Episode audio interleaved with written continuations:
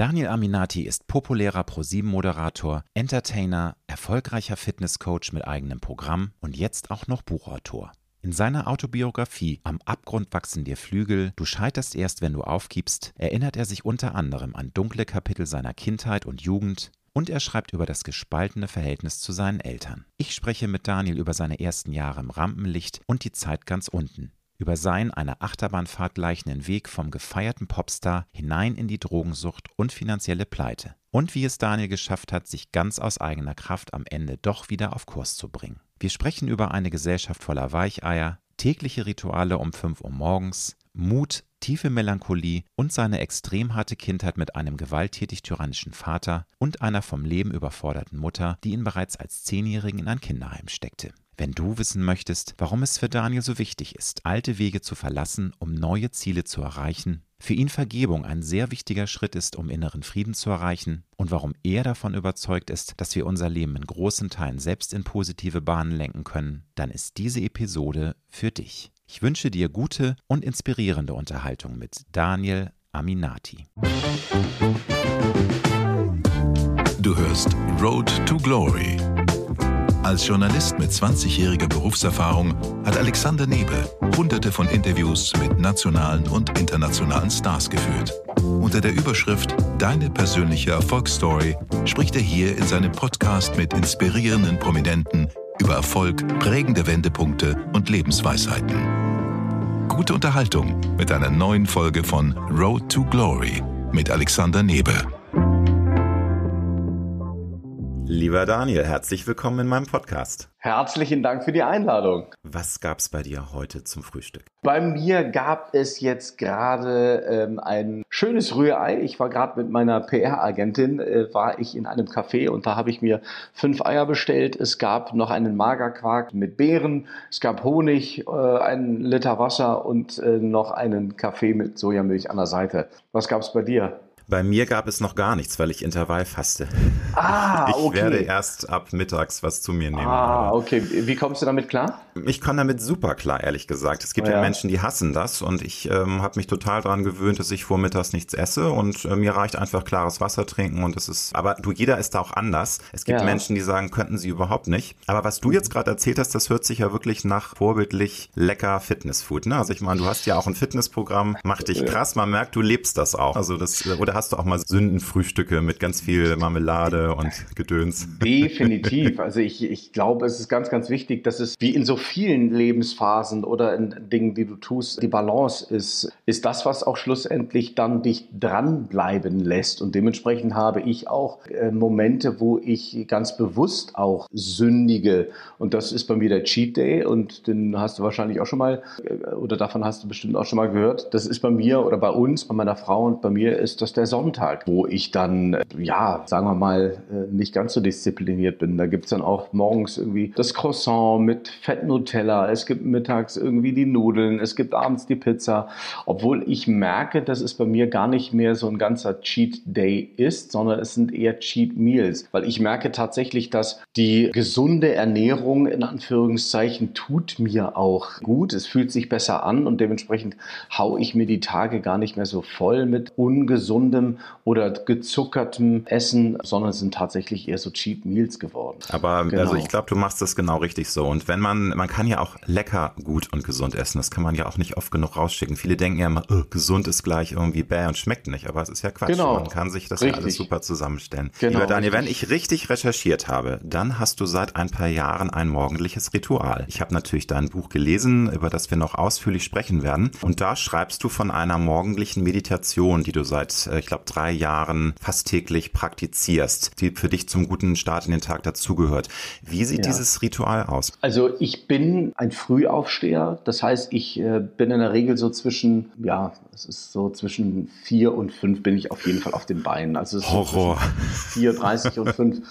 Ähm, wow. Mir reichen sechs, sieben Stunden Schlaf. Das heißt, wenn meine Frau mit mir abends einen Film schauen will, dann weiß sie, sie wird ihn nicht äh, gemeinsam mit mir zu Ende bringen, weil ich zwischen neun und zehn im Land der Träume bin. Das ist einfach mein Rhythmus geworden, weil ich liebe es in der Früh, ein Stück weit für mich zu sein. Ich mag die Stille in der Früh, ich mag dieses Aufwachen und vor allen Dingen dieses tatsächlich mit mir sein. Es ist wie so eine Höhle, in der ich mich befinde. Wenn morgens dann die Vögel zwitschern, der Tag erwacht so langsam, das ist für mich Quality Time und diese Stille genieße ich, um zu meditieren, um zu schreiben oder auch zu lesen und eben auch meinen Sport zu machen. Das ist so das, was ich in der Früh mache. Das gehört zu meinem morgendlichen Ritual. Welche Abfolge, das lasse ich dann auch manchmal geschehen. Mal gucken, wie mir danach ist. Heute Morgen habe ich zum Beispiel ganz gerne dann direkt um fünf habe ich dann gelesen und äh, das ist also auch nicht immer gleich. Aber es ist Zeit für dich. Du nimmst dir einfach ganz wichtig, um den Tag gut zu beginnen, einfach ganz bewusst diese Zeit, um auch gut zu starten, um zu deiner Mitte zu finden, um dich wohlzufühlen. Ne? Weil viele Absolut. springen ja nur aus dem Bett und, und funktionieren dann sofort, hauen sich da ihr Brötchen rein, trinken eine Tasse Tasse Kaffee und dann geht's ab und irgendwie, glaube ich, ist das, was du machst, schon sehr, sehr inspirierend. Also das ist ja, glaube ich, der beste Weg, um an den Tag zu kommen. Ich glaube, bei allem, was du tust, ist das Gefühl ganz entscheidend. Und ich finde, wenn du morgens gestresst aus der Koje kommst und gestresst das Essen zu dir nimmst, dann ist das so eine Kettenreaktion, die sich über den ganzen Tag dann eben vollzieht. Und ich glaube, dass es Sinn macht, einfach auch für sich, sagen wir mal, so viel Zeit in Anspruch zu nehmen, dass man sich gut mit sich fühlt und gut mit dem fühlt, was du gerade machst. Und deswegen glaube ich, dass Zeitmangel insofern du dem Ganzen entgegenspielen kannst, indem du einfach zeitiger aufstehst, weil du bist deine Kraftquelle und die Kraftquelle muss gehegt und gepflegt werden oder darf gehegt und gepflegt werden. Und dementsprechend schaue ich einfach, dass ich ein bisschen früher aufstehe, um in dieser Quality Time für mich zu sein, weil daraus schöpfe ich Kraft. Und damit lege ich die Weichen für all das, was an dem Tag passiert und nicht nur an dem Tag, sondern was generell in meinem Leben passieren soll. Das ist eine bewusste Entscheidung. Definitiv. Und ich finde es besonders interessant, dass du ähm, in deinem Buch auch geschrieben hast, dass du häufig dir ein, ein Mantra, ähm, glaube ich, still vor dich her sagst, mhm. ich bin klug, mhm. stark, gesund, ich werde geliebt, ich bin in Sicherheit, dankbar, reich, hilfsbereit und achtsam, ich kann all das schaffen, was ich schaffen möchte, das wird ein guter Tag. Namaste. Ähm, das finde Namaste finde ich ganz toll und ich möchte das am Grunde jetzt selber adaptieren, aber du musst das trainieren, oder? Also du nimmst dir das vielleicht vor und sagst, Mensch, das ist eigentlich eine gute Sache, du überlistest dein Unterbewusstsein, du konditionierst dich positiv mit diesem positiven Mantra, aber das Vornehmen ist das eine, das Umsetzen das andere. Hast du da einen Tipp, wie man das, wie das in Fleisch und Blut übergehen kann, dass man dieses kleine Gebet an sich selbst äh, auch wirklich jeden Morgen dann im Unterbewusstsein ähm, ja auch runter, wie nennt man ja, runterspricht. Ne? Also wie sagt man, man, man ja. sagt ein Gebet auf, so ist es richtig. Ja. Wenn du so willst, ist es eine, ja. ist es eine, ja, es hat was Suggestives, insofern, dass wir eben sehr unbewusst mit unseren Gedanken und mit uns umgehen.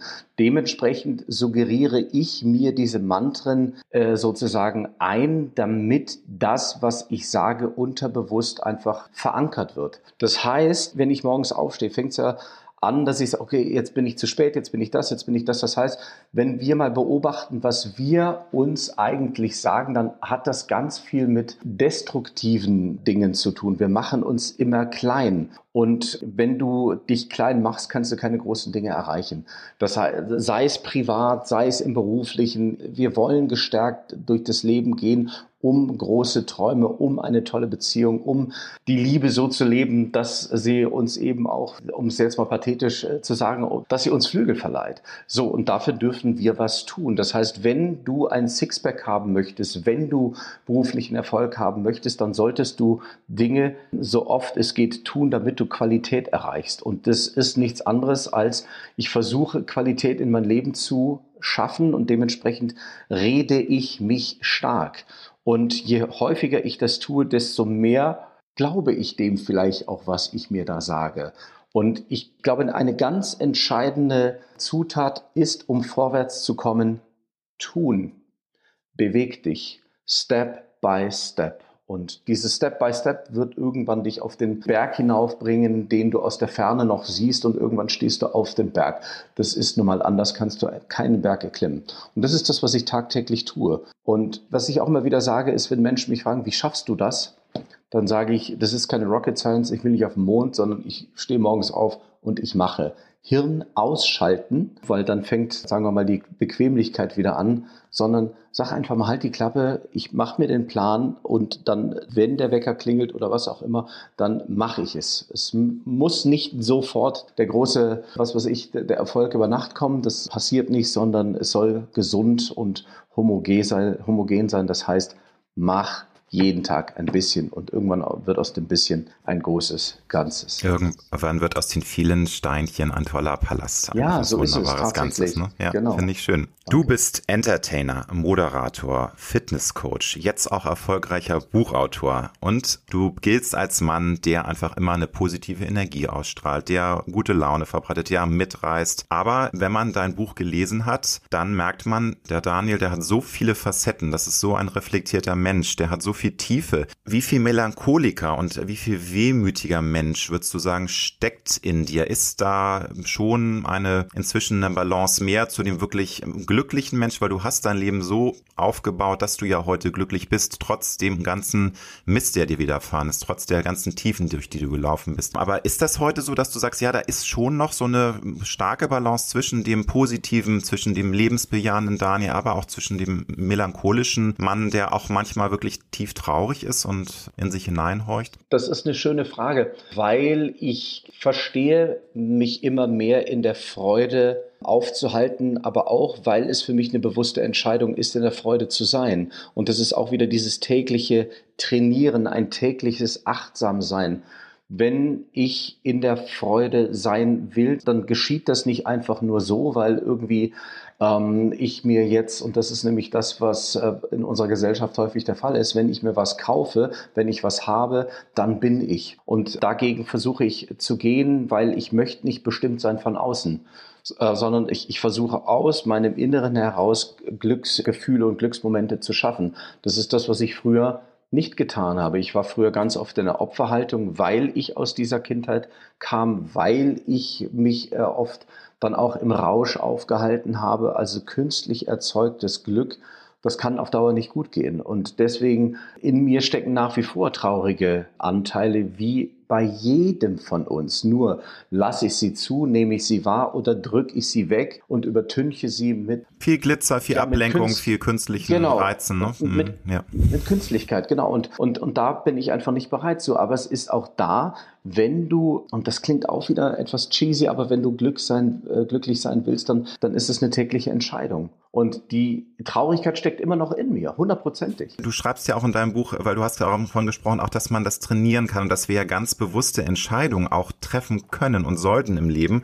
Und ähm, da gibt's dieses Bild, dass unsere Entscheidungen im Leben ja auch wie ein Muskel sind. Also, also es ist ein Muskel, den wir ganz bewusst trainieren können. Und das ist, glaube ich, vielen Menschen gar nicht so bewusst, weil sie sich eben, wie du schon sagst, auch als Opfer sehen. Du hast dich selbst viele Jahre als Opfer gesehen, aber ähm, das ist ja alles im Kopf. Oder würdest, wie würdest du das analysieren? So dieses, dieses Entscheidungen fällen, dass man das trainieren kann und dass man eben auch den Mut hat, die auch manchmal schmerzhafte Entscheidungen zu fällen. Das ist ja nicht immer leicht. Viele scheuen ja davor zurück. Natürlich ist es nicht leicht, seine Träume zu zu erreichen. Und natürlich ist es nicht leicht, gelebte äh, Muster aufzubrechen. Aber ich glaube, dass es ganz, ganz wichtig ist, sich erstmal im Klaren darüber zu sein und zu werden, was möchte man? Wer möchte man sein? Was sind deine Wünsche? Was sind deine Visionen? Und oft ist es so, dass ich so den Anschein habe, und, und das ging mir ja auch so, dass wir uns manchmal nicht so sehr darüber im Klaren sind, was wir eigentlich tatsächlich haben wollen, weil wir immer, sagen wir mal, wie, wie so eine Maus dem, dem nächsten Käse hinterherjagen und manchmal auch das große Ganze aus den Augen verlieren. Ich, ich, ich glaube, wir sind zu sehr bestimmt, eine gewisse Fassade aufrechtzuerhalten, als, als tatsächlich nach innen zu gehen.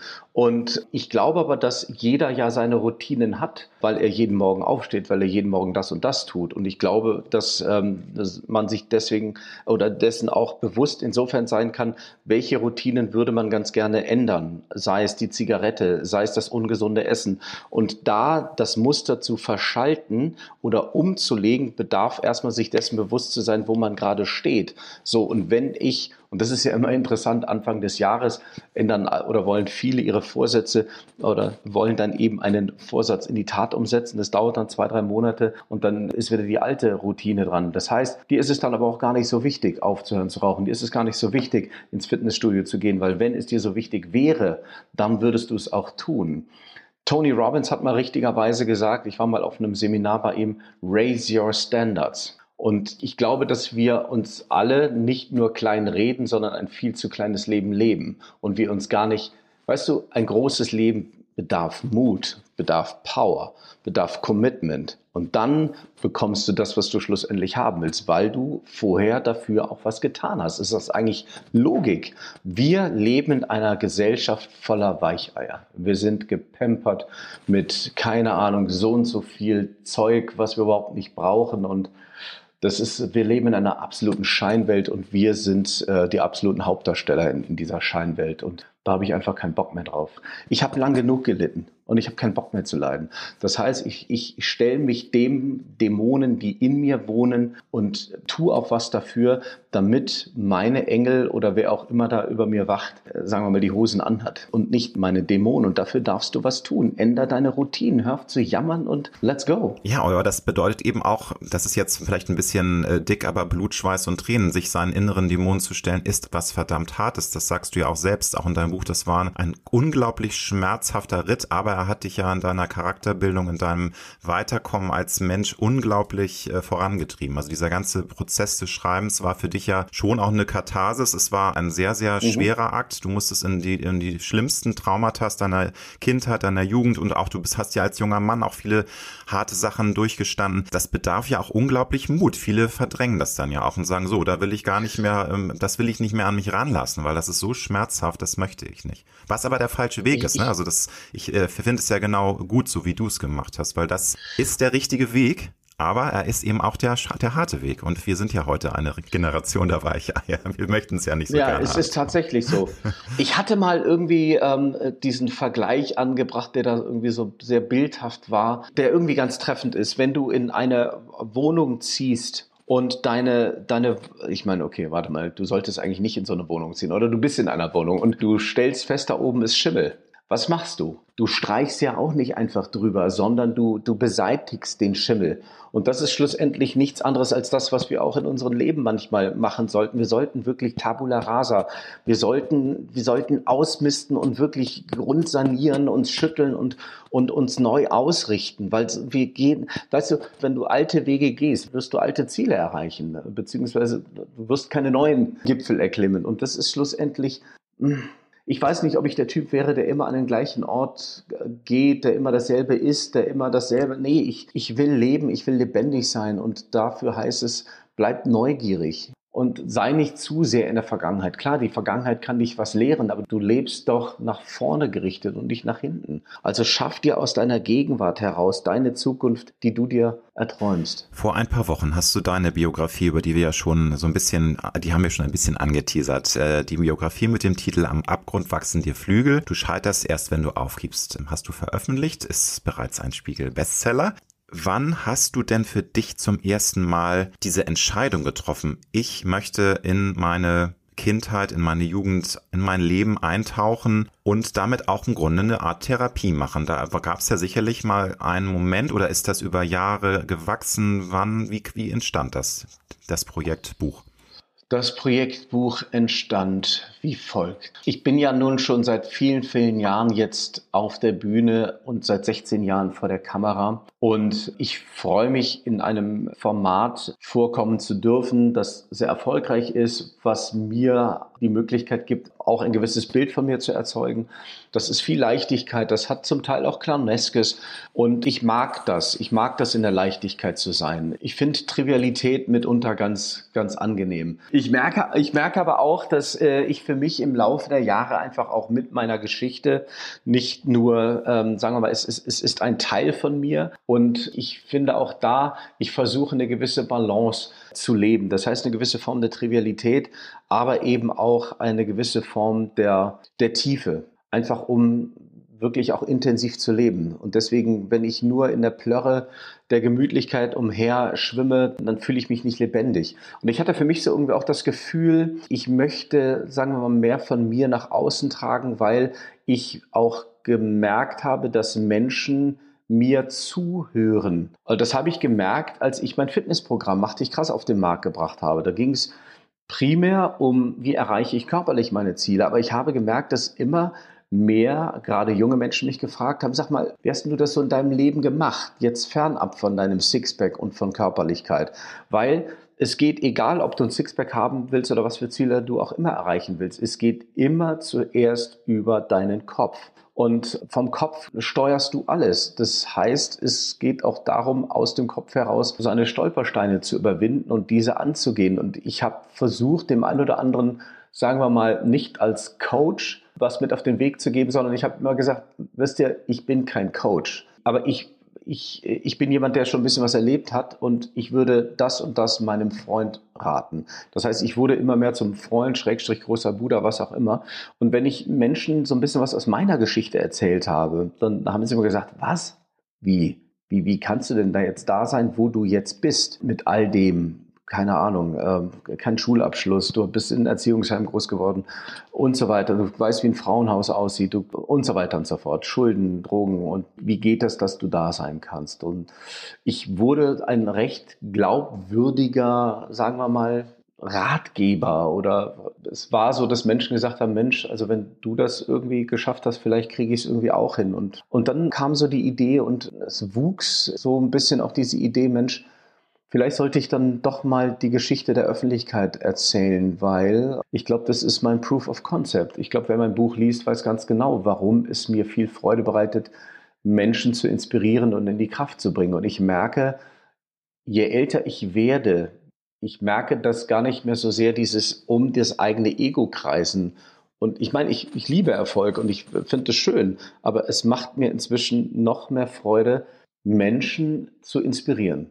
Das finde ich ganz toll. Also ich finde es großartig, dass wir mit, mit Mach dich krass so und so viele Verkäufe erzielt haben. Aber was ich viel schöner finde, ist, wenn Menschen auf, auf der Straße auf mich zukommen und sagen, das hat mir irgendwie eine neue Richtung gegeben und mein Leben fühlt sich irgendwie jetzt besser an. Und dieses, dieses Danke, das ist für mich so, wow, that makes sense. Ich muss natürlich jetzt für Hörer und Hörer, die das Buch noch nicht gelesen haben, ein bisschen erklären. Also du hast schon gesagt ein paar Punkte, aber vor allem hast du ja eine sehr schwere Kindheit gehabt. Also dein Vater war immer wieder sehr gewalttätig. Er hat euch auch psychologisch terrorisiert. Er hat ähm, deine Mutter, deine Schwestern, dich bedroht. Hast du gerade, was dein Vater betrifft, irgendwelche Momente, die du trotz dieser ganzen schlimmen Geschichten, die dir und deinem, deiner Familie widerfahren sind, ähm, Momente im Herzen, die dein Vater mal von einer anderen Seite gezeigt haben oder war, war das fast nie der Fall? Weil das, glaube ich, sind ja immer so Sachen, an die man sich auch klammert, dann gerade wenn man eben so eine schlimme Kindheit hatte. Wir machen ja Gott sei Dank oder viele von uns machen Entwicklungen bewusst oder unbewusst durch. Mein Vater war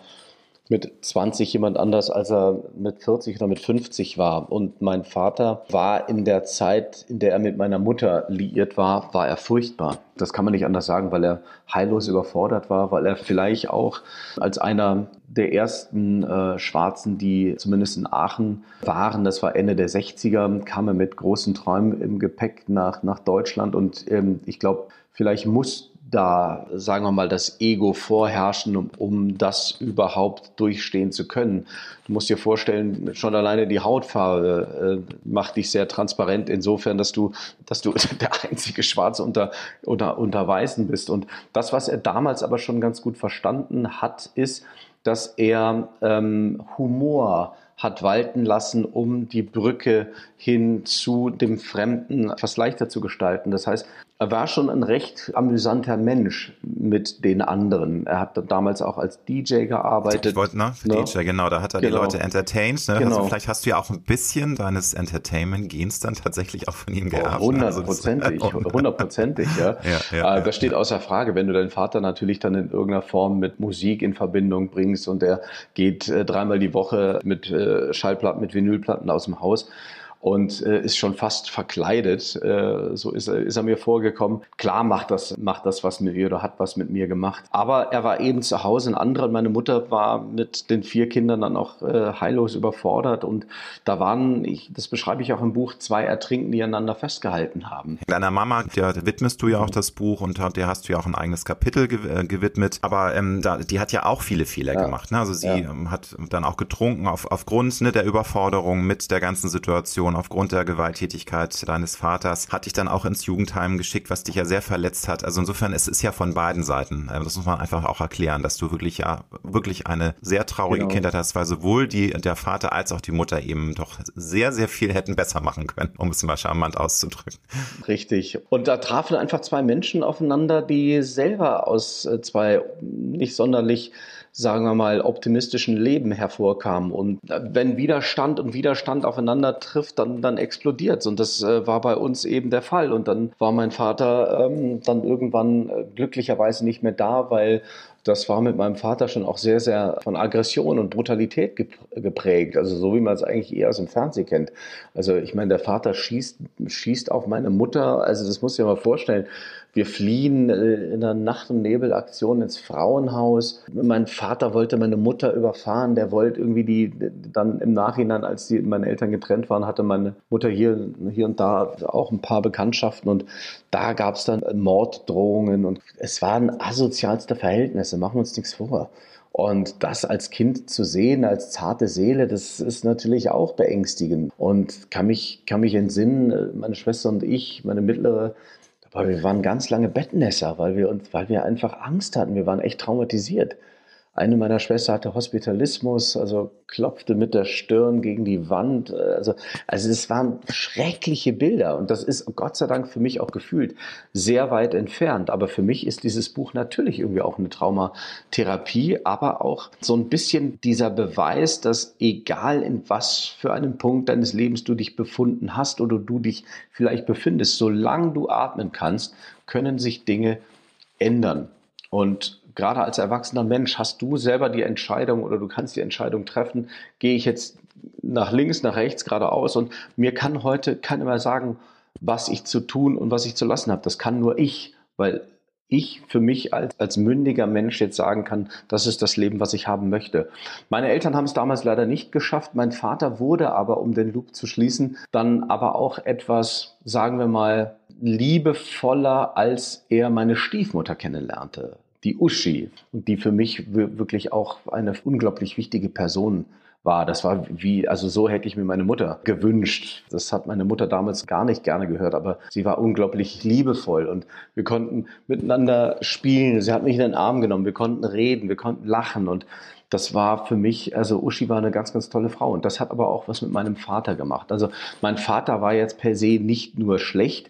Ich muss aber gestehen, dass mein Vater und ich leider keine wirklichen Vater-Sohn-Geschichten schreiben konnten. Und ihr konntet auch euch nie richtig aussprechen, weil im Buch beschreibst du ja diesen gemeinsamen Urlaub mit deiner Mama, wo du auch dann den Mut mal dir nimmst und sie auch konfrontierst und sagst, Mama, lass uns bitte mal sprechen über die vielen Dinge, die mich belasten. Und ähm, das ist ja auch was Heilsames gewesen. Aber hast du auch jemals mit deinem Vater auch mal so sprechen können oder war das einfach nicht möglich, weil er das auch so von sich gedrängt hat? Mein Vater hat mit 59 da muss ich, wie alt bin ich da gewesen? Ich muss da aus irgendwie 17, 18, 19, irgendwie sowas. Ähm, da hat er einen Schlaganfall gehabt und ist sozusagen am, am Plattenteller in einer Diskothek, also sozusagen von seinem Thron, ist er mit einem Schlaganfall hart auf dem Boden aufgeschlagen, auf dem Boden der Realität in Anführungszeichen oder ins Drama hinein. Insofern, dass danach mein Vater ans Bett gefesselt war. Ne, er war dann ein Pflegefall. Und ich bin ja dann auch nochmal, als ich damals dann bei Bed Breakfast ausgestiegen bin,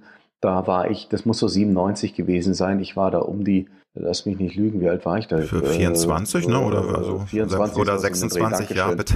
Ja, irgendwie so sowas. Dreh, ne? Also Mitte 20, sowas um den Dreh. Und da bin ich dann auch tatsächlich nochmal zu meinem Vater gezogen, weil mich in Hamburg damals nach dem Ausstieg Bed and Breakfast diese Popstar-Karriere war vorbei und ich wusste nicht wohin. Und ich dachte mir, Mensch, vielleicht ist das jetzt eine, ein guter Zeitpunkt, um jetzt eine Vater-Sohn-Geschichte zu schreiben, weil mein Vater ist bedürftig und wenn da jemand bedürftig ist, dann ist er vielleicht äh, etwas offeneren Herzen äh, oder mit offenem Herzen unterwegs. Ich habe es aber tatsächlich, ich habe immer wieder versucht, Tiefe entstehen zu lassen, insofern, dass ich Fragen gestellt habe. Sag mal, wo kommst du eigentlich her? Was ist eigentlich mit meinen Großeltern, also mit deinen Eltern und so weiter und so fort? Und es war immer so, ach, Danny Boy, ach, Danny Boy. Also er, er, er wollte irgendwie diese alten Geschichten gar nicht großartig ähm, nach vorne bringen und irgendwann habe ich es dann sein lassen. Ein Moment, der für mich so ein bisschen eine kleine Vater-Sohn-Geschichte war, wir sind dann durch den Ruhrpark spazieren gegangen. Das ist in Düren. Da lebte mein Vater dann zwischen Aachen und Köln. Und wir gingen dann täglich spazieren, um ihn zu kräftigen. Und er guckte dann mal nach oben und sagte, Mensch, da oben die Sparrows, die fliegen tief, die Spatzen. Und morgen wird's regnen, mein Sohn. Und ich guckte hoch und dachte, äh, habe ich noch nie drauf geachtet. Und ich fand das wie so, wie so ein alter afrikanischer weiser Mann, weißt du, so, so ein bisschen, ne? So eine romantisierte Vorstellung hatte ich dann von diesem Moment. Am nächsten Tag regnete es. Und ich hätte mir von solchen Momenten Hätte ich mir gerne tausend gewünscht. Nun, ja. nun ist es so, also äh, nicht, ja. nicht die Liebe, die Liebe zu erfahren, mhm. lieber Daniel, die, die, die man verdient mhm. als Kind, weil ne, man ist ein offenes Gefäß und Kinder sind so zerbrechliche, zarte, sensible Wesen und das nicht zu erfahren ist wirklich eine der, der schlimmsten Sachen, glaube ich. Und dich hat ja auch dein Schattenkind mhm. viele Jahre deines Lebens begleitet andere Menschen hätte so eine Kindheit, glaube ich, für ihr Leben traumatisiert oder sie wären am Ende sogar wirklich daran zerbrochen. Und du hast ja auch manchmal Phasen gehabt, da wärst du wirklich komplett am Leben zerbrochen. Du hast es aber geschafft, nach diesen unglaublichen auch Karrierehöhen, ich sage nur Bed and Breakfast und den Tiefen, ja. hast es dann geschafft, deinem Leben diese positive Wendung zu geben. Hast du vielleicht äh, tatsächlich dann auch eine, eine besondere Kraft, mehr Kraft? Das meine ich überhaupt nicht wertend. Also es tut mir immer wahnsinnig leid um Menschen, die es nicht schaffen, da rauszukommen. Aber du willst natürlich auch zu Recht Optimismus äh, ähm, verbreiten und das gelingt ja auch. Aber ich glaube, einige haben einfach nicht diese Kraft. Die schaffen es nicht aus diesem Strudel des Kummers, der Trauer, der Verletzung Verletzung rauszukommen, weil sie vielleicht auch nicht die richtigen Menschen an der Seite haben oder weil sie einfach es nicht schaffen, diese innere Kraft aufzubauen. Wie siehst du das? Ich glaube, dass wir alle mehr Kraft haben, als wir glauben. Das ist schon mal Punkt eins. Ich bin allerdings, und auch da möchte ich nicht pauschal sagen, auch wieso, äh, zum Beispiel das Thema tiefe Traurigkeit, Depression, die einige eben auch wirklich lethargisch sein lassen. Und ich kann da nicht hergehen und sagen, na ja, gut, jetzt sollen sie ein bisschen Sport machen und das, das ist das Thema erledigt. Dann wird das schon. Also ähm, so einfach geht's bei manchen Krankheitsbildern eben nicht. Das verstehe ich auch. Ähm, ich klammere mich aber an die Hoffnung, dass wenn wir versuchen, uns zu aktivieren und uns vor allen Dingen auch Hilfe zukommen zu lassen, wenn wir in solchen ausweglosen Situationen stecken, dann kann diese hoffentlich helfende Hand, die dir gereicht wird, sei es bei einer Therapie oder wer auch immer, sie kann dich nehmen und kann dich zumindest in die richtige Richtung schubsen, selbst wenn deine eigene Kraft nicht reicht. Ich bin auch zur Drogentherapie gegangen und ich habe mich immer wieder hinterfragt und ich habe dann irgendwann auch verstanden, durch kleine Änderungen, sagen wir mal, Großes zu bewirken. Das heißt, neue Wege gehen, Menschen meiden, die dir nicht gut tun, wie du es gerade richtigerweise angesprochen hast. Dinge zu tun, die mir gut tun, mit Menschen umgeben, die einem gut tun, Dinge aufzunehmen, die einem gut tun. Das sind bewusste Entscheidungen. Und ich glaube, es gibt immer Hoffnung. Und das mag auch da sehr, sehr vielleicht salopp und nicht wirklich, sagen wir mal, jetzt ins Mark treffen. Aber ich glaube tatsächlich, dass es immer einen Ausweg gibt. Vielleicht nicht sofort, aber wenn du Hilfe brauchst und wenn du ein anderes Leben leben willst, dann geh neue Wege, dann lass dir helfen. Und Dinge passieren nicht von heute auf morgen. Aber es gibt nicht den Moment, wo es immer nur regnet. Bei uns scheint auch ab und zu die Sonne. Dann ist es mal so, dann ist es so. Das Leben ist wie das Wetter und wir stehen da und entweder ziehen wir uns ein Regencape an oder wir tanzen im Regen. Aber ich verkrümel mich nicht in die Ecke und sage, was jetzt für ein schlechtes Wetter ist. Vielleicht mal, aber das kann nicht dauernd sein. Es ist, ein, es ist eine Entscheidung. Würdest du denn auch sagen, dass der Prozess des Verzeihens und Vergebens ähm, für deine seelische Heilung, du hast ja wirklich ähm, gebraucht, um diese Wunden auch ähm, heilen lassen zu können. War da der Prozess des Vergebens und Verzeihens deinen Eltern gegenüber ein ganz wichtiger Schritt? Weil das schaffen ja viele Menschen auch nicht. Viele Menschen verzeihen es ihren Eltern nie. Die, die machen auch einen Cut und sprechen ja. auch nie wieder mit ihnen und möchten diese Menschen aus ihrem Leben verdrängen. Du sagst natürlich, manchmal ist es vielleicht auch das Beste, das ist auch hart, das zu sagen, aber manchmal ist es wahrscheinlich wirklich besser, dass du sagst, auch wenn es meine Familie ist, diese Menschen tun mir einfach so schlecht und tun mir so also, überhaupt nicht gut, ich muss diesen Cut machen. War bei dir das Versöhnen ein wichtiger Schritt auch zum Glücklichsein, zu sagen, Mensch, jetzt bin ich endlich da angekommen, wo ich sein möchte? Warum können Menschen nicht vergeben und nicht verzeihen? Meine These ist, weil ihnen die Größe fehlt. Das heißt, wenn du von dir das Gefühl hast, nicht groß zu sein oder von dir das Gefühl hast, heillos äh, nur in der Opferrolle zu sein, dann wird es schwer fallen mit dem Vergeben, weil Vergeben bedarf einer Haltung des Ich nehme dich in den Arm so wie du bist, egal was gewesen ist. Das ist groß. Um diesen Punkt zu begreifen, musst du erstmal verstehen, dass du eben auch jederzeit in der Lage bist zu vergeben. Ich hatte das Gefühl, das erste Mal, als ich zufälligerweise ein Buch in die Hand bekam, was sich mit der Esoterik auseinandergesetzt hat. Das heißt, Esoterik ist, nicht, ist nichts anderes als das Wort die Innenschau. Und in dieser Geschichte ging es darum, dass der Protagonist ein unfassbar gütiger Mensch war. Es war ein Medium, der in, in der damals englischen feinen Gesellschaft äh, sich bewegte und dem konnte irgendwie nichts anhaben. Das heißt, wenn Menschen über ihn lästerten oder sonst was, dann war er ganz verständnisvoll und hat mit ganz viel Liebe und eben dem Wort, was ich eben schon gesagt habe, mit Güte und ganz viel Empathie ist er sozusagen diesen ganzen Spitzen und diesen Pfeilen ist er ausgewichen. Und er war so, es war wie so ein Held. Eigentlich fast wie ein, eine, eine Marvel-Figur. Er hatte eine Superkraft und das war die Liebe. Und ich dachte mir, wow, so zu sein wie dieser Mann, das muss ja toll sein. Also immer, das hatte ja schon fast was Blümerantes, so durch, also fast schwebend, nicht von dieser Welt, nicht angreifbar. Und das fand ich großartig. Und ich, äh, in diesem Moment aus mir heraus hatte ich das Gefühl, meiner Mutter, äh, also meine Mutter mal wieder anzurufen. Ich habe ähm, zu dem damaligen Zeitpunkt ein Jahr mit meiner Mutter nicht mehr gesprochen. Warum? Weil sie Geld entwendet hat und keine Ahnung was. Ich habe meine Mutter gehasst.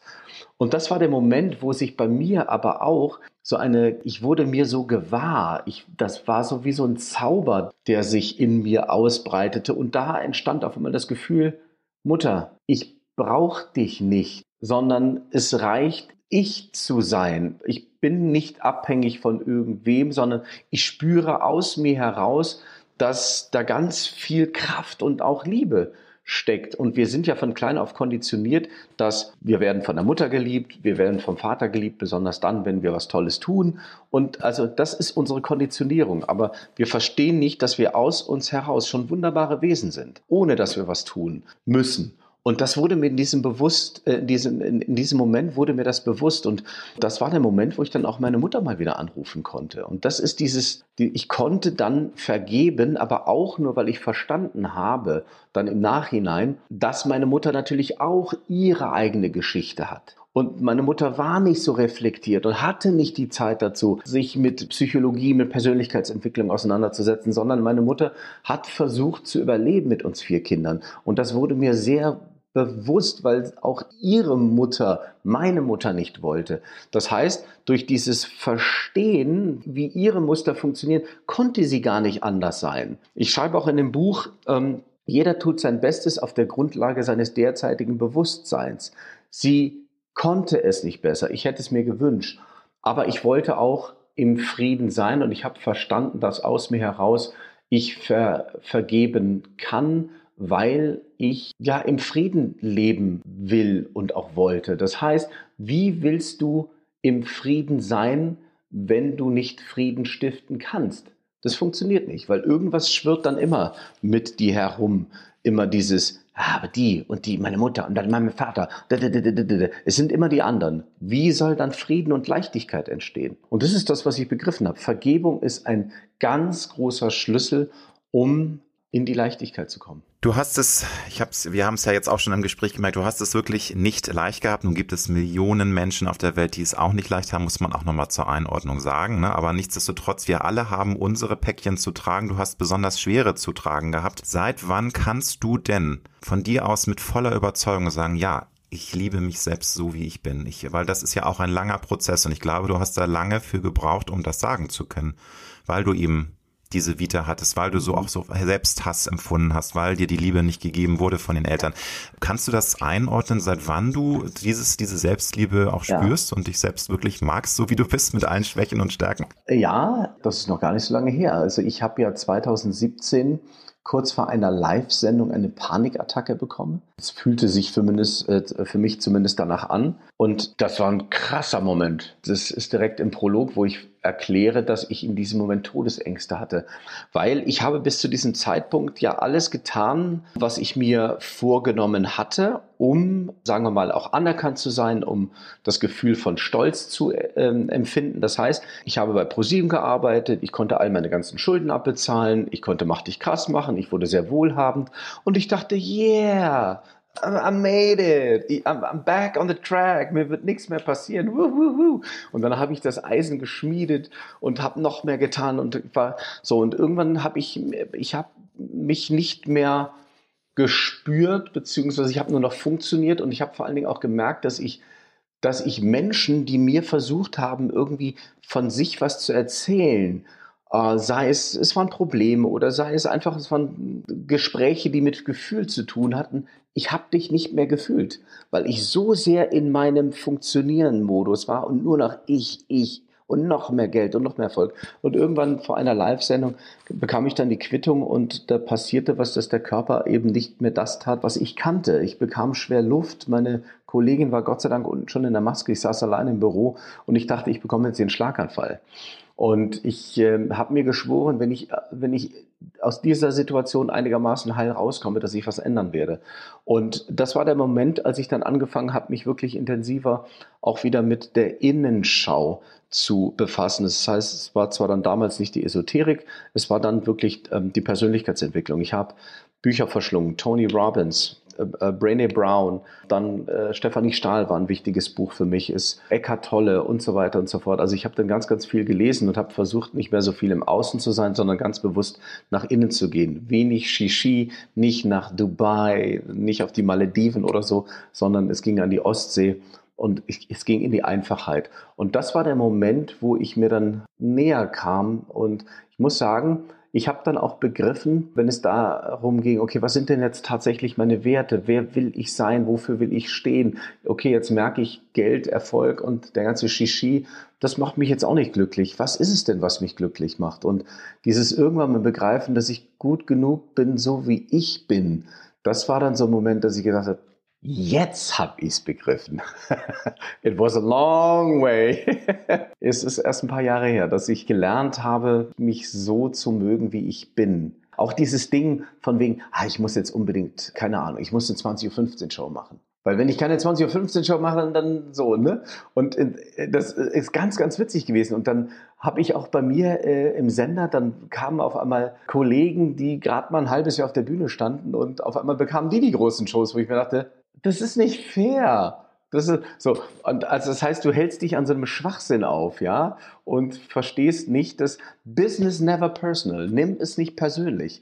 Weißt du, wir sind die alle, die wir da irgendwie unser Tun leben. Wir sind Schachfiguren. Gerade wenn in so einem Unternehmen. Und das kannst du nicht persönlich nehmen. Ich habe aber auch irgendwann mal begriffen, was ich in all diesen Jahren alles gemacht und getan habe und, und das ist wirklich jetzt auch, liebe Zuhörer, für euch ganz, ganz wichtig. Das, was ihr in eurem Leben bis heute getan und gemacht habt, das kann euch niemand mehr nehmen. Und ob ich jetzt besetzt werde oder nicht, ist mir inzwischen scheißegal, weil das, was ich habe, das, und das, was ich bin, das, das bin ich nun mal, geschuldet dessen, wie meine Geschichte gewesen ist.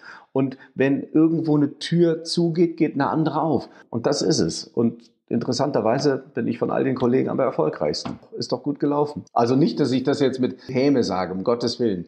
Nun hast du äh, durch deine Zeit in der Boy Group Bed and Breakfast, das ist ja schon auch ein wichtiger Meilenstein in deiner Laufbahn, in deiner Karriere, da hast du dich glaube ich, zum ersten Mal im Leben euphorisiert gefühlt. Also du hast gemerkt, wow, da ist Liebe von den Fans und ich, ich, ich kann was, ich werde bejubelt. Und ähm, du hast dich das erste Mal vom Leben umarmt gefühlt in dieser Zeit. Wenn du jetzt zurückblickst, weil es ist ja eine sehr krasse Zeit gewesen, aber auch dann mit einem schnellen Ende, weil du, ne, also es gab dann Ärger an der Band und du wurdest letztendlich ja gegangen, wie du auch schreibst. Also es war ja nicht nur mhm, freiwillig, das ja. war schon auch äh, schon vom Management von den anderen Jungs so ein bisschen so eine Kurzschlusshandlung anyway.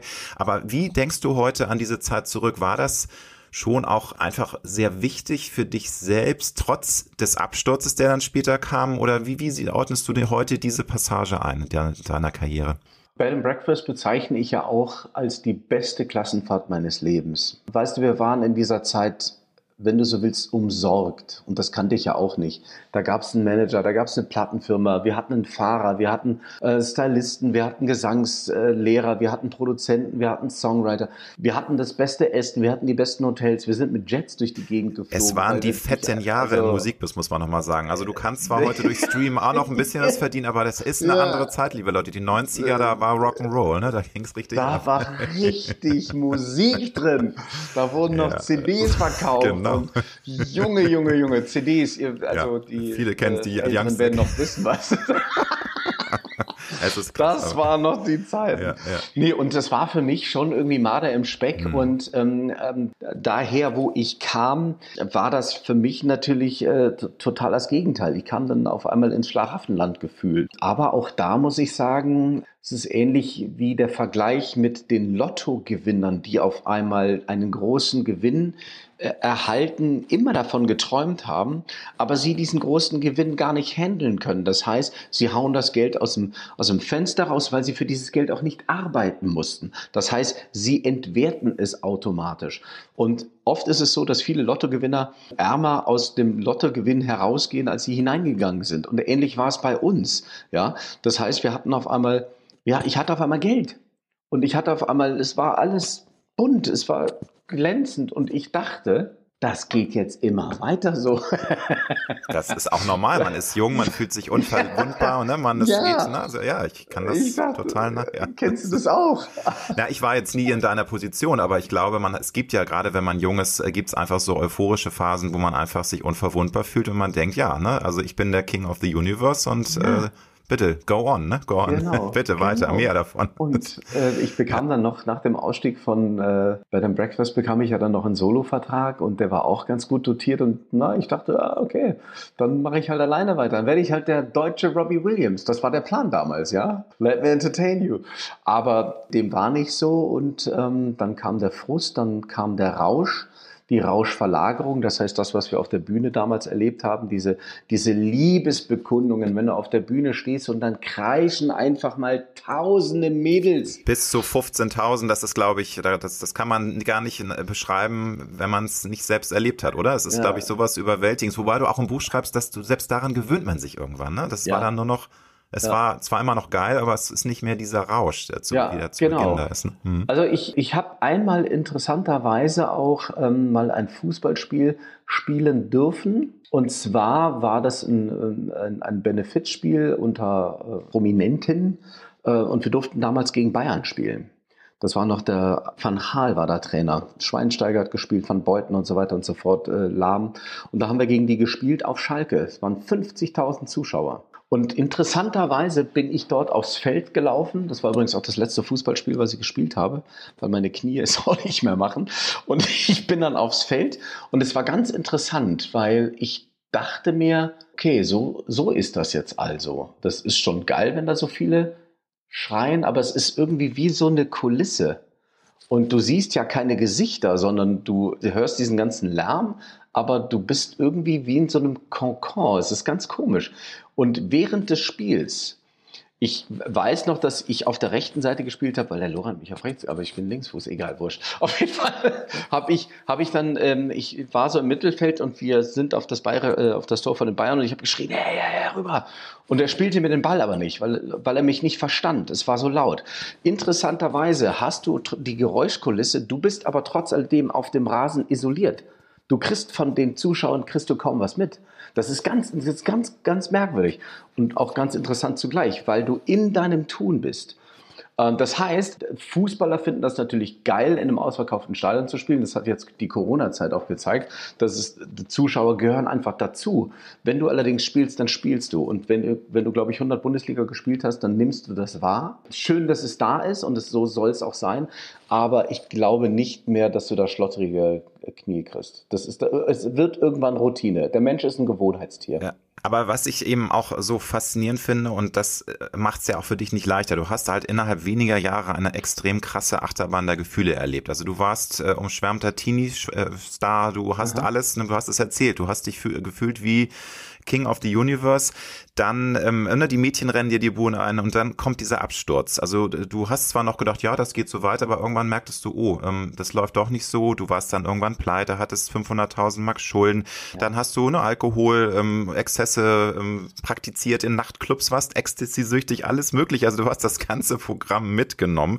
Ich will das nicht ins Lächerliche ziehen, bitte nee, nicht falsch verstehen, weil ich jetzt lächle dabei, aber es ist also es ist schon krass, wenn du das auch liest im Buch. Das ist Wahnsinn. Also du hast ja wirklich fast nichts ausgelassen. Ähm, und mit Ende 20 warst du dann nicht nur pleite, sondern du warst auch wirklich ein seelisches und körperliches Wrack. Das kann man so hart sagen, oder? Ja. Und dann, dann, das war im Grunde dann Daniel ganz unten und du schreibst auch, es gab eine Zeit, in der dir der Mut für den Tod fehlte, aber gleichzeitig auch der Mut fürs Leben. Also mhm. tiefer geht's ja nicht mehr. Mhm. Gab es irgendeinen Auslöser, weil ich glaube, es gibt Menschen, die kommen aus diesem Strudel nicht heraus. Wie hast du das geschafft? Weil ich meine, wenn du so fertig bist und sagst, eigentlich habe ich keinen Bock mehr, lieber Gott oder was auch immer, Universum, erlöse mich, ich will dieses Leben nicht mehr. Und trotzdem dann die Kraft zu aktivieren, da rauszukommen. Das finde ich sehr spannend. Was äh, im, Nach im Rückblick, was würdest du sagen, war denn da der Impuls? Es muss ja irgendwie so ein Momentum gegeben haben, wo du gemerkt hast, das Leben ist viel zu geil, gib nicht auf, kämpfe. Zieh dich da raus aus diesem Scheiß, den du steckst. Meine DNA ist schon irgendwo auch der Kampf. Aufgrund dessen, dass ich ja schon als kleiner Bub irgendwie gucken musste, irgendwo über Wasser zu, zu bleiben, sei es mit zehn ins erste Erziehungsheim, mit Jungs zusammen, die eigentlich kurz schon vom Knast äh, gestanden sind und das Erziehungsheim war so eine Art Resozialisierungsprogramm. Und du bist immer auf der Hut und musst gucken, du bist eigentlich wie so ein Straßenköter, der irgendwie gucken muss, dass er überlebt. Und ich glaube, dass dieser Impuls eher hin zum irgendwie komme ich da durch, dieser Impuls war dann schlussendlich größer als die, ich will fast sagen, Ermüdung. Ich war in vielen Momenten sehr müde und ich war in vielen Momenten sehr, sehr das war für mich sehr auswegslos. Gerade als ich dann zum, als ich dann alles verloren hatte und ich im Proberaum meiner damaligen Coverband dann geschlafen habe, weil ich keinen Bock hatte, bei meiner Mutter ständig auf der Couch zu, zu liegen. Du musst dir vorstellen, du warst vor der gefeierte Popstar, hattest irgendwie ein Haus und dann liegst du bei deiner Mutter wieder auf der Couch und du kommst dir wie der letzte Versager vor. Und deine Mutter sitzt dann da mit der Fluppe wie in alten Zeiten, guckt Fernsehen und das hat sowas, das, ich habe mich so geschämt. Und ich muss gestehen, was so ein, also ich, ich habe wirklich überlegt, wie scheide ich aus dem Leben, aber wie du gerade schon beschrieben hast, mir fehlte dafür dann schlussendlich auch der Mumm, weil die Überlegung, okay, gehe ich jetzt auf dieses Parkhaus und stürze mich dann runter? Nee. Oder reiße ich das Lenkrad rum? Was ist, wenn ich überlebe? Was ist, wenn der Tod dann doch langsamer also das waren komische Gedanken, die ich dann Gott sei Dank in einer, also das wohnte so in mir, dieses aus dem Leben gehen und äh, oder es ist es, es, das, das reifte so in mir. Ich muss gestehen, ich hatte dann eine Nacht, wo ich dann auch alkoholisiert in diesem Proberaum lag und wir hatten dann so einen kleinen Fernseher mit einem VHS-Rekorder und ich konnte nicht pennen und das war so ein richtig ranzliger Kellerproberaum und ich habe mir dann alte Videokassetten angeschaut. Das waren so, wie gesagt, so VHS-Kassetten und da war so ein Auftritt oder so ein Interview, wo ich wirklich zugeballert voller Drogen in einem Interview saß. Ich glaube, Lilo Wanders hattest du, ne? Also bei, beim äh, Lilo Wanders, wahre Liebe, ne? Dieser, dieser, Talk, ne? Ey, pfui. Also ich saß da und das war ja wirklich eine ganz, ganz, ganz, ganz äh, tolle ähm, ähm, äh, Gastgeberin äh, und ich saß da und, und äh, habe hab da so ein Bullshit erzählt und fand mich aber ganz toll. War, war, war Drop wie Jupp. Und naja, dann habe ich mir das, ich habe dann in diesem Moment, als ich das sah, das war so eine Verachtung mir selbst gegenüber, aber auch irgendwo schwang dann irgendwo so, wie bin ich zu dem geworden? Das war eine Mischung aus Entsetzen und ich musste über mich lachen. Und weil ich mir gedacht habe, zu was für einer Figur bin ich da verkommen oder bin ich, bin, bin ich, habe ich mich da verwandelt, hatte ich dann für mich dann aber auch diesen Moment, weil es eigentlich schon so eine Belustigung mir gegenüber hatte, bekam es langsam auch eine gewisse Form von Leichtigkeit, also so, so ein Hauch, weißt du, wenn du, wenn du selber über dich lachen kannst, das ist eigentlich schon fast so ein bisschen der kleine Weg zur Heilung. Und das war so der Moment, wo ich dann im wahrsten Sinne des Wortes, ich habe dann die ganze Nacht noch bitterlich geweint und ich habe mir dann die, wenn du das willst, die Ärmel hochgekrempelt und ich habe mir gesagt, und jetzt ist Schluss. Und dann bin ich zur Therapie, ich bin zur Schuldnerberatung, ich bin zum Finanzamt, zur Vollstreckungsbehörde. Und dann bin ich die Wege gegangen, habe gesagt, hier bin ich. Und ich weiß nicht, wie ich da hineingeraten bin, aber bitte helfen Sie mir, dass ich da rauskomme. Und das ist der Moment, wo du dich dann auf dem richtigen Weg befindest. Und allein Daniel, diese neun Jahre, du hast ja ähm, geschrieben, dass du neun Jahre gebraucht hast, um sämtliche Schulden zurückzuzahlen. Du hast keine Privatinsolvenz angemeldet. Da kann Nein. ich nur sagen, Chapeau. Allein das ist ja schon eine Sache, äh, auf die du wirklich stolz sein kannst, dass du es wirklich geschafft hast. Du sagst, es ist so, als wenn man den Bodensee mit dem Wassereimer ausheben möchte. Äh, das ist ja. manchmal dachte man, das wird nie irgendwas. Ich brauche ja. brauch noch zehn Leben. Aber du hast es geschafft. Und ist das nicht auch was Wunderbares, dann zu merken, was wirklich alles in einem stecken kann, wenn man denn ne, sich selbst in den Arsch tritt und sagt, so, jetzt ist Schluss ja. und jetzt mache ich das. Nochmal zur Eindruck, natürlich, es gibt leider auch Fälle, wo es eben dann kein Happy End gibt. Das ist nun mal so. Das Leben ist nicht immer gerecht schlecht. Es gibt Menschen, die schaffen das einfach nicht aus der aber sorry, wann, Scheiße. Aber was ist, ja, ja aber wann ist, wann, wann ist Happy End? Mm, ja, Fängt Frage, Happy ja. End nicht dann schon an, wenn du dich in die richtige Richtung bewegst? Was heißt Happy End? Muss es immer Glanz und Gloria und keine Ahnung und jetzt bin ich Millionär? Nein, Happy End ist dann für mich, wenn du dich gut mit dir fühlst. Und das ist übrigens das ist die schwerste Aufgabe im kompletten Leben, ob du als reicher Sohn, Tochter oder was irgendwo hineingeboren bist. Wir alle haben unsere Päckchen zu tragen. Das Ziel eines jeden Lebens ist, sich gut zu fühlen. Aber wann ist das Richtige, sich gut fühlen? Und das ist für mich die absolute Lebensaufgabe. Und da, wenn du dich auf dem Weg befindest, das ist für mich Happy End. Ich finde ähm, das eben auch toll, wenn Menschen was mit Leidenschaft machen. Und auch das nehmen sich ja viele Menschen vor. Sie wollen gerne ein tolles Leben führen und jeder hat ja eine andere Definition von einem, in Anführungsstrichen, tollen Leben. Aber wie wichtig ist es für dich auch, dass man wirklich Dinge mit Leidenschaft angeht? Und äh, das müssen ja gar nicht Dinge sein, die einem jetzt zum Superstar machen oder zum Millionär, sondern einfach das Leben am Schopf packt und auch versucht, in jeden Tag was reinzupacken, dass man sich lebendig fühlt, dass man das Leben wirklich genießt. Ähm, also ich, ich finde das immer schön zu hören, wie Menschen das schaffen, dieses, dieses Gefühl des Lebendigseins und des Leidenschaft reinpacken, äh, auch, auch schaffen. Also wie, wie machst du das? Weil ich finde, du bist da ein super Beispiel, wie man es eben machen sollte. Und dass dir eben auch Dinge heute egal sind, das hast du ja vorhin schon gesagt. Hier ist es eigentlich scheißegal jetzt, was andere denken und ich, ich möchte einfach mein Ding machen und die Knöpfe drücken, die mich und mein Umfeld glücklich machen. Also ich habe es ja eben schon so ein Stück weit angesprochen, dass ich glaube, dass ganz, ganz wichtig und ein toller Kompass ist, im Gefühl zu sein. Und wenn sich Dinge für dich gut anfühlen, dann ist das schon ein wunderbarer Parameter. Ich habe momentan für mich so ein bisschen den Anschein, dass gerade in unserer Gesellschaft, die sehr narzisstisch ist, ich glaube, wir waren schon immer Narzissten, aber ich glaube, aufgrund der Social aber Media. Aber schlimmer Welt, als jemals. Glaube ich, ist es. Ich sage nur TikTok und das äh, auch immer schnell, wir wollen Swipe, Swipe, Swipe und das finde ich eine ganz schlimme Entwicklung. Die Aufmerksamkeitsspanne wird immer niedriger. Und das genau, das heißt auf der einen Seite schnelle Sichtbarkeit, die für jeden äh, machbar ist, die schnelle Anerkennung, also alles ganz, ganz schnell. Wenn du aber schnell, schnell, schnell lebst, wirst du keine Qualität entwickeln. Das heißt, diese ganzen äh, heutzutage Celebrities haben ja kaum Fundament, weil damals ist es so gewesen, dass viele Menschen, die auf der Bühne standen oder die was in Anführungszeichen zu sagen hatten, äh, das waren die Schauspieler und wie auch immer, die hatten die hatten eine gewisse Form von Qualität und vor allen Dingen hatten die aber auch für sich einen einen Grund, ein Warum, warum sie es getan haben. Heute ist es so, dass viele ihr Warum darin äh, belegen, dass sie sagen, okay, äh, ich will berühmt werden. Aber ja, aber warum willst du? Ja, weil ich berühmt werden will. Punkt. Das, das heißt, diese Bühne wird eigentlich ad absurdum geführt. Und das finde ich, finde ich inzwischen das Traurige.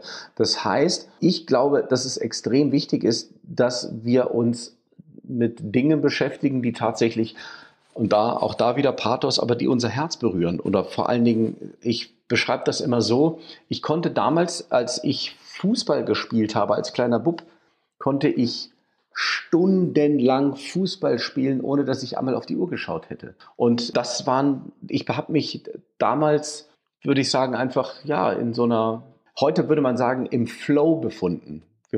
man verliert also, sich in etwas. Genau. Also man verliert genau. sich im positiven Sinne in einer Sache, in einer Tätigkeit und äh, ist total eins mit sich und dem Universum. Auch wieder große Worte, ja. aber es ist so. Ich glaube, das kann ja, man so beschreiben. Genau. Also dieses, und dieses einfach in sich sein und einfach im Fluss wenn du sowas für dich hast, ob es von mir aus der Garten ist, der dich in diesen Flow-Zustand bringt, ob es der Marathonlauf ist oder ob es Schreiben ist, ob es Singen ist, ob es Tanzen, was auch immer, und du, du kommst in diesen Zustand, wo du Raum und Zeit verlierst, dann hast du ein Geschenk, weil das bringt dich in ein wunderbares Gefühl, das, das verschafft dir Einheit. Perfekter Zustand meines Erachtens nach, wenn du in deinem Tun, nennen wir es Berufung, damit auch noch Geld verdienen darfst.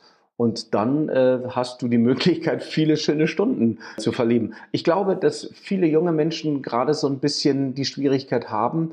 Früher war das so, du, da haben die Eltern gesagt, jetzt machst du die Ausbildung, jetzt machst du das und dann ist Feierabend. Wir haben momentan das große Glück, allerdings für manche auch das Pech, vieles machen zu können.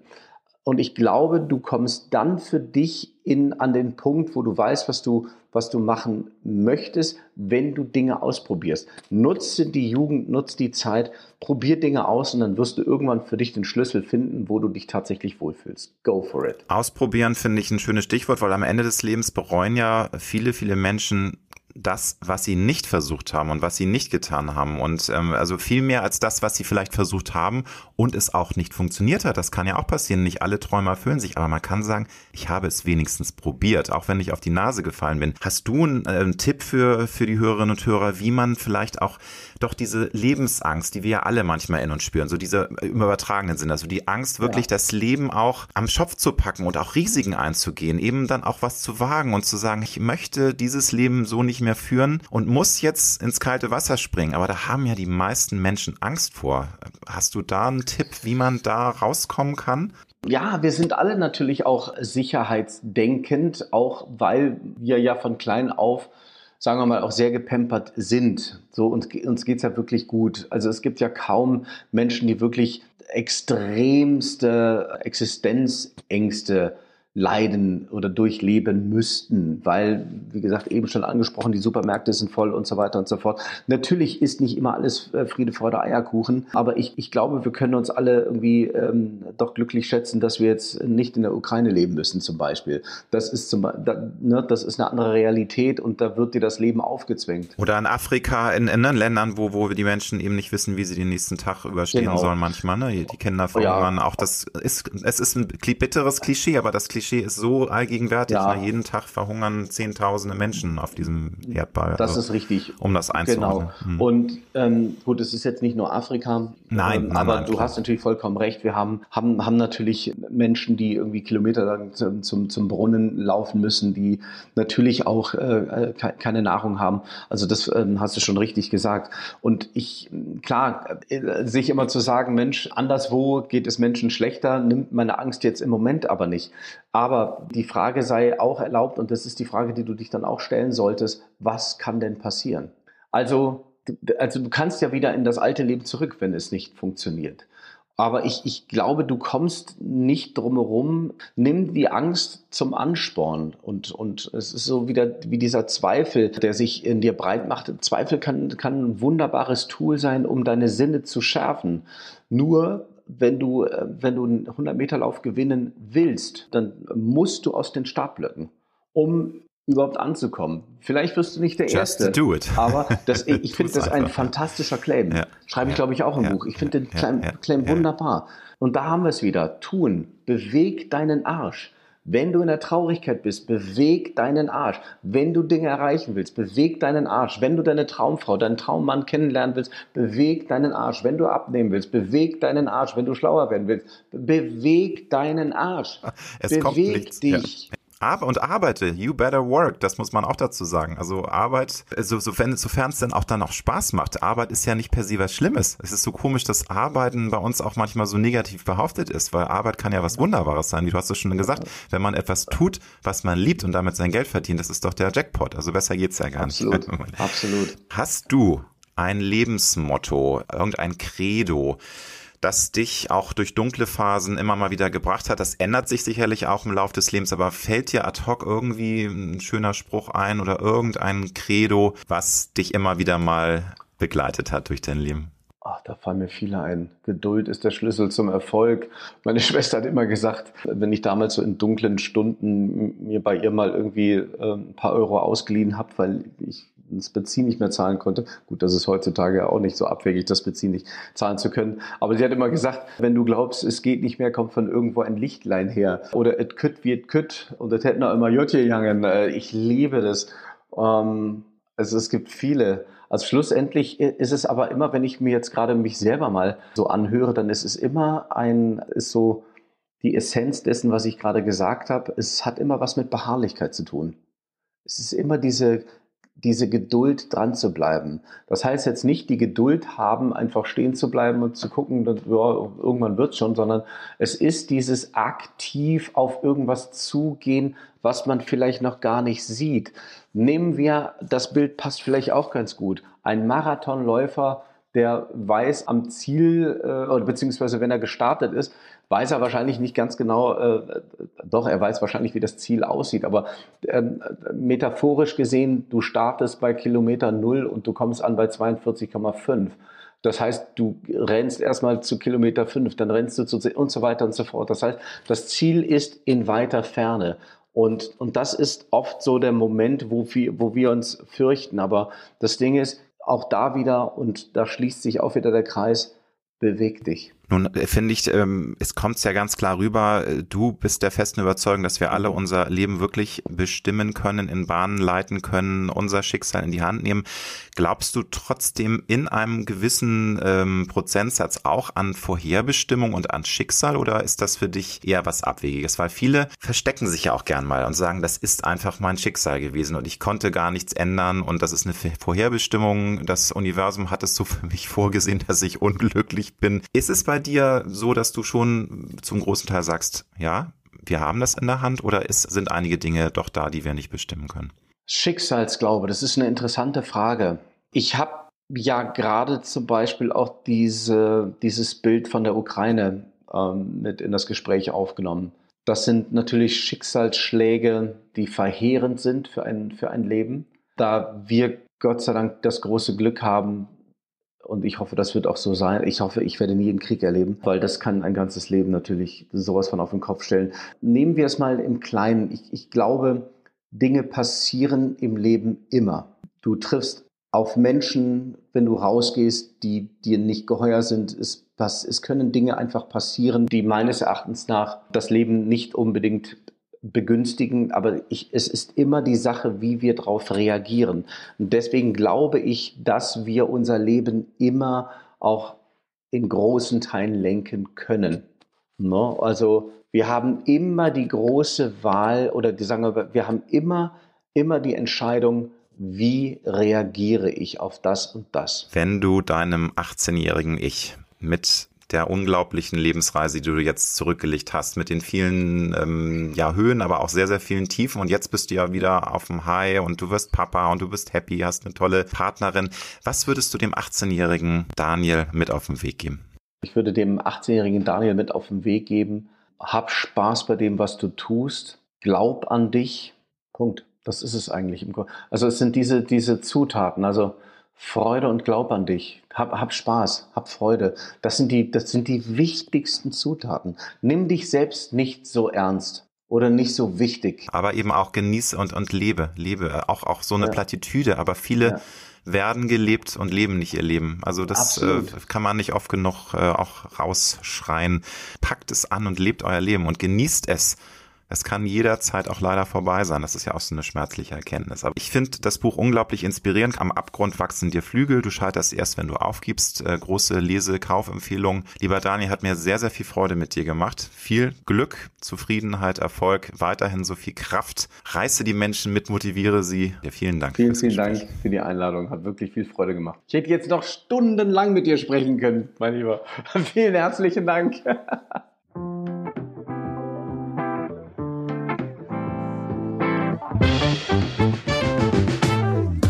Das war Road to Glory. Wir hoffen sehr, dass es dir gefallen hat. Wenn du auch zukünftig keine Folge verpassen möchtest, dann abonniere jetzt diesen Podcast. Wir freuen uns, wenn du ihn weiterempfiehlst und auf Apple Podcast bewertest. Du hast Anregungen oder Vorschläge für zukünftige Gäste? Dann schreibe bitte an mail at alexander-nebe.com. Bis nächste Woche.